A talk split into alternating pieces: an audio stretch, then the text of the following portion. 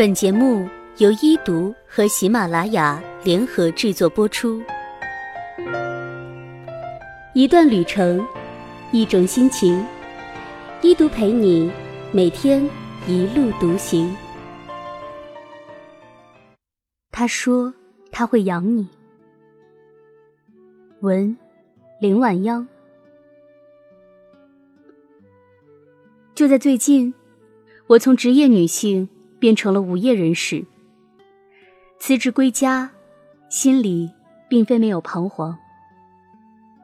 身边很多人说：“多好啊，我们也想赋闲在家，都没有那个条件。一个女孩子挣那么多钱干嘛？你老公养你就好了呀。”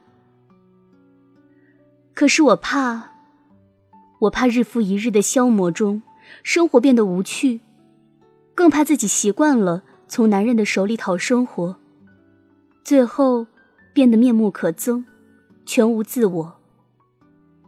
所幸还有写文这个谋生手段。因此，当我老公对我说：“只要你愿意，你可以不用天天码字，我养你”时，我连连摇头。文字是我的立身之本，更是我的灵魂依赖，我怎能放弃？我从不信这世上所谓的“我养你”，所有的被人养，都是有代价的。拿了他人的钱，就在他人面前降了格。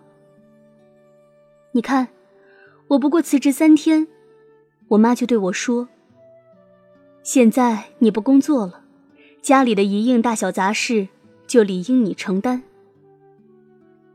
你可知，一个月前，当我拖过一把扫帚。准备打理家务时，我妈还说：“我女儿那是搞艺术的，怎么能被这种小事耽误？”所以，呵呵，挣钱才能趾高气扬，要钱活该一地鸡毛。生活是自己赚出来的，别人的打赏，你最好不要太期待。一开始。我们都轻信于别人的羊，最后都只信自己赚来的。我有一个朋友，国内一流大学研究生毕业，毕业后在自己的行业领域里小有成就。三年前，她嫁人，对方家境优渥，对她说：“亲爱的，你不用上班，在家做个全职太太。”有钱有闲，悠游自在。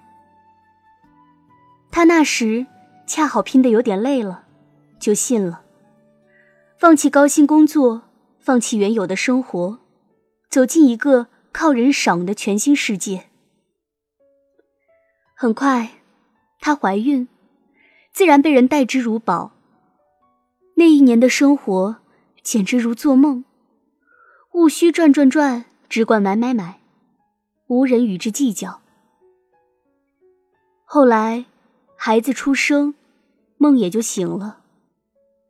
常年寄居他人手中，他志气渐短。买件衣服需要钱，买个车更需要钱。不想降低生活品质，那么来嘛，灵魂把头低一低。有时聚餐，听到他与他先生通话。不出三句，便要转到钱上。没办法，不像当年自己有工作，自负盈亏，和对方只需要谈感情。现在生活为大，感情滚一边。长此以往，你觉得不会有问题吗？原本男才女貌的一对，在金钱的考验下败下阵来。朋友觉得。他的先生早已不复当年对他的宠爱，现在花钱处处要看他的脸色了。对方呢，觉得他日渐庸俗，从早到晚拿钱说事，毫无独立女性的姿态。两个人从最初的你情我愿，变得你厌我烦。旁人提起他，一说，美则美矣，毫无灵魂。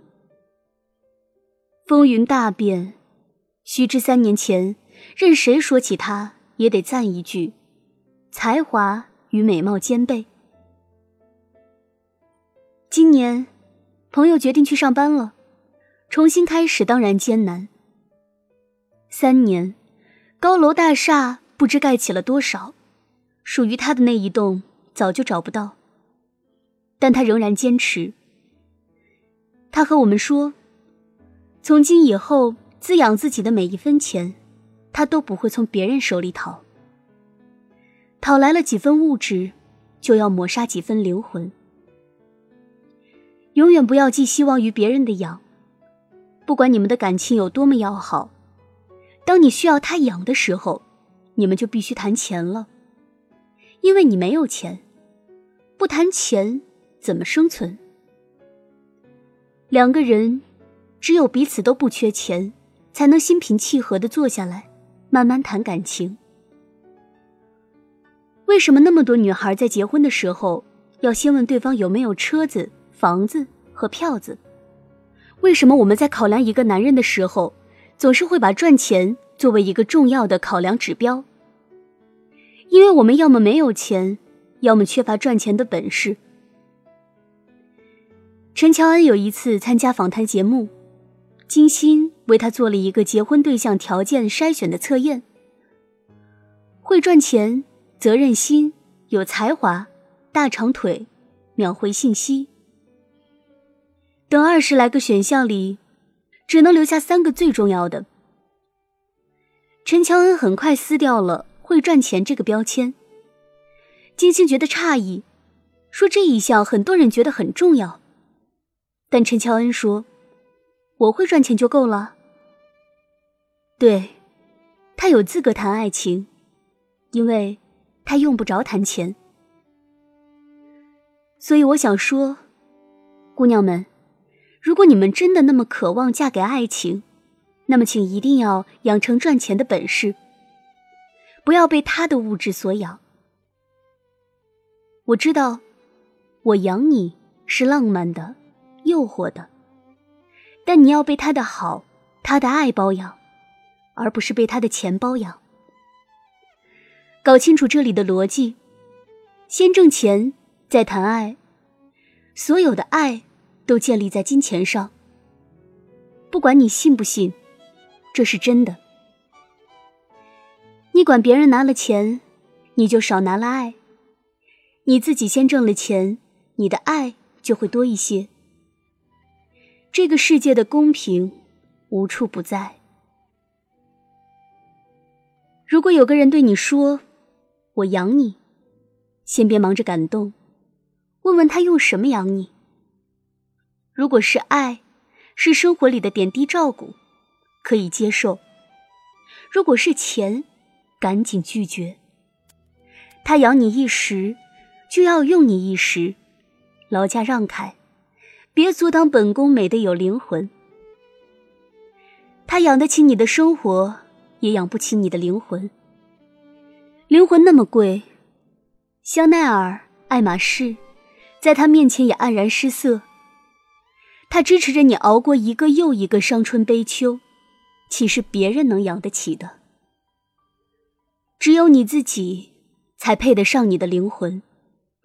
别人的支持。只限于摇旗呐喊，隔岸观火，一代不可收拾。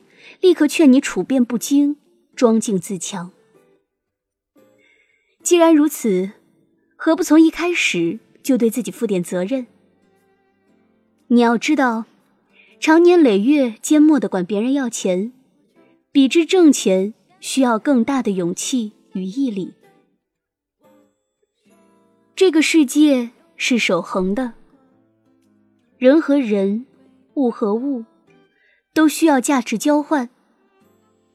而我，只是不愿意拿我无可替代的灵魂，去换随时能赚的物质。就算你养我，那又怎样？我不稀罕。我那么贵，谁也养不起。